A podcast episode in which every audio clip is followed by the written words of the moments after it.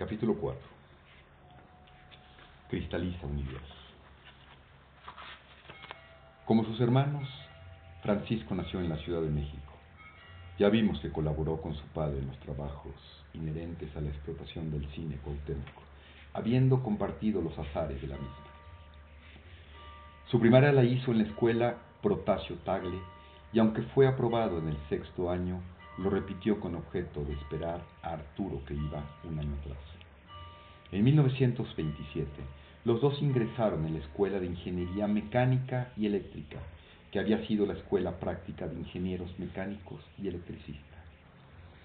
Por lo que acabamos de apuntar, se ve que la concordia entre los hermanos Campos continuaba cultivándose de modo imperturbable, como era el deseo de su padre, como éste procuró inculcársela siempre. En 1934, Francisco terminó su carrera de ingeniero mecánico electricista como culminación de sus estudios, siempre bajo la autoridad moral de su padre y la dirección intelectual y moral de sus hermanos mayores. Hizo prácticas profesionales en la fundición de Nueva Rosita en el estado de Coahuila. En 1935, recién graduados él y su hermano Arturo, quedaron en completa libertad para obtener empleo y ganar dinero con el ejercicio de su profesión. Cuando ya lo tuvieron, sus hermanos mayores los invitaron a tomar parte activa en la organización de sus empresas. Todo bajo el impulso del afecto fraternal y siguiendo el plan paterno que todos los hermanos respetaban. Con libre aquiescencia empezaron a trabajar al lado suyo. Raúl y Germán los guiaron con especial afecto en esta etapa, pero al mismo tiempo con energía y sometiéndolos a un régimen de severa disciplina.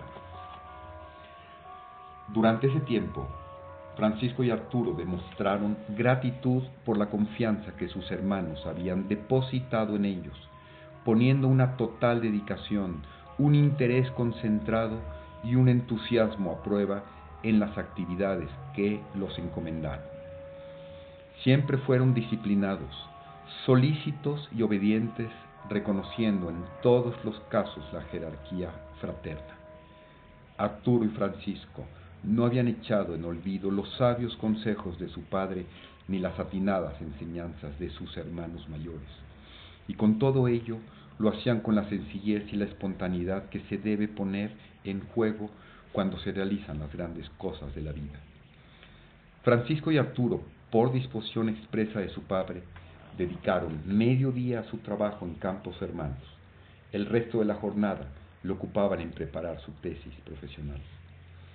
Y el 11 de octubre de 1935, a la misma hora, Francisco y Arturo presentaron su examen, habiéndose recibido ambos como ingenieros mecánicos electricistas exactamente dos años después, o sea, el 11 de octubre de 1937, Francisco contrajo nupcias con la señorita Susana Velasco. Este matrimonio tiene actualmente ocho hijos, los cuales estudian y se van formando en el seno de su hogar bajo las normas tradicionales de la familia Campos y la vigilancia directa de su padre. Arturo Campos Domínguez es un año menor que Francisco. Nació el 18 de mayo de 1913. Su instrucción primaria también la terminó en la escuela, Protasio Tagli. Sus prácticas profesionales las hizo en 1933 en la fundidora de fierro y acero de Monterrey. Terminó su carrera en 1934, al mismo tiempo que su hermano Francisco, habiendo hecho prácticas en los talleres de Campos Hermanos. En diciembre de 1935 inició su trabajo profesional como empleado de esta empresa, con el sueldo mensual de 250 pesos. En 1938 contrajo matrimonio con la señorita Esther López, boda que fructificó en una hija, la hoy señora Clara Esther Campos de Martínez. Precisamente en 1938, el 22 de julio, la Sociedad Campos Hermanos aumentó su capital.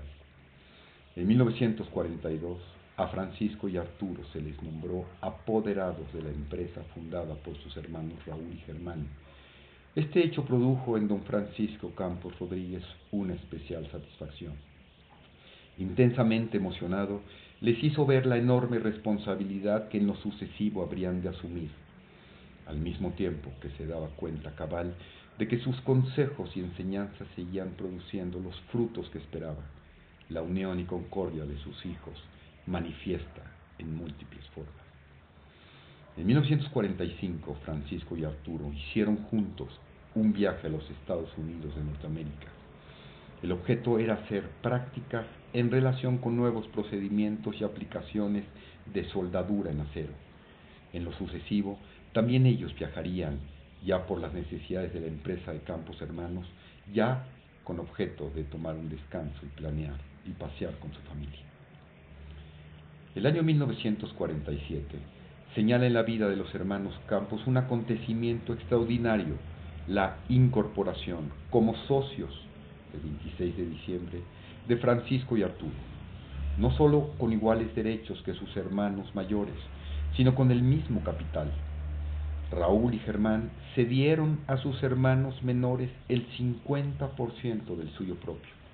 Y esto precisamente cuando la prosperidad del negocio estaba asegurada para el futuro, cuando su solvencia técnica y moral eran completas.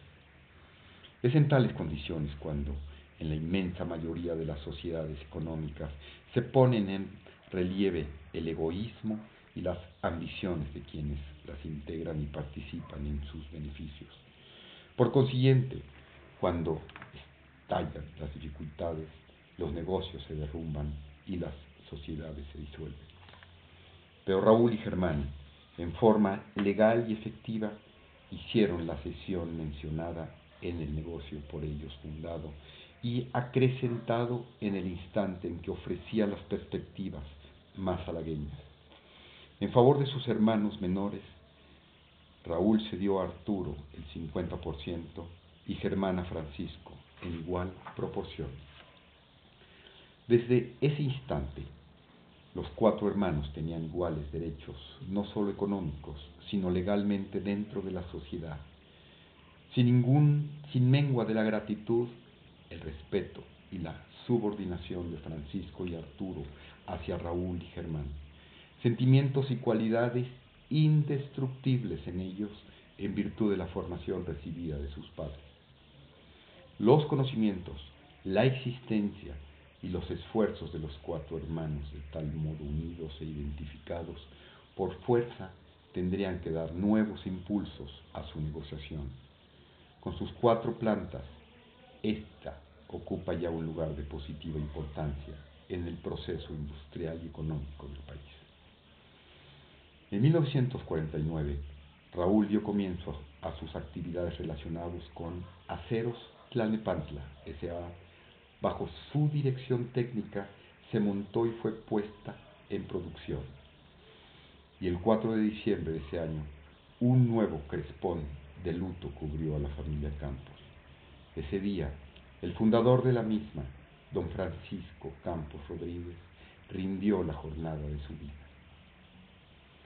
Los dos últimos años pudo contemplar el fruto maduro de los esfuerzos de toda su vida, de plena satisfacción su ideal había cristalizado por completo. En su lecho de muerte sus hijos le pidieron su bendición.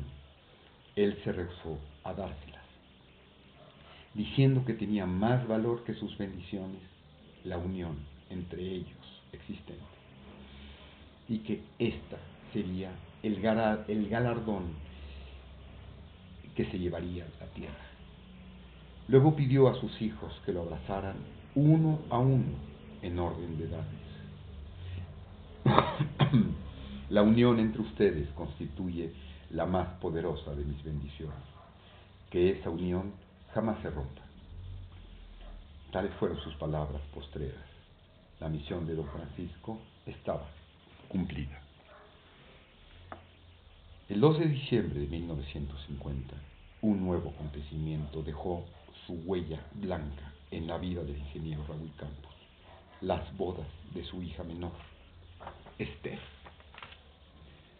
El 22 de noviembre de 1952, la Escuela Superior de Ingeniería Mecánica y Electricista le otorgó a Raúl un diploma de honor como hijo distinguido de ese importante centro de estudios y en consideración de las relevantes actividades industriales en bien del país había realizado hasta entonces.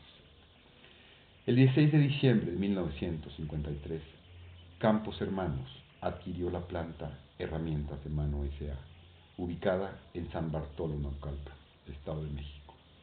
Ampliadas y mejoradas sus instalaciones y maquinaria, producen en ella aunque en menor escala que en Herramientas México, instrumentos para todos los oficios.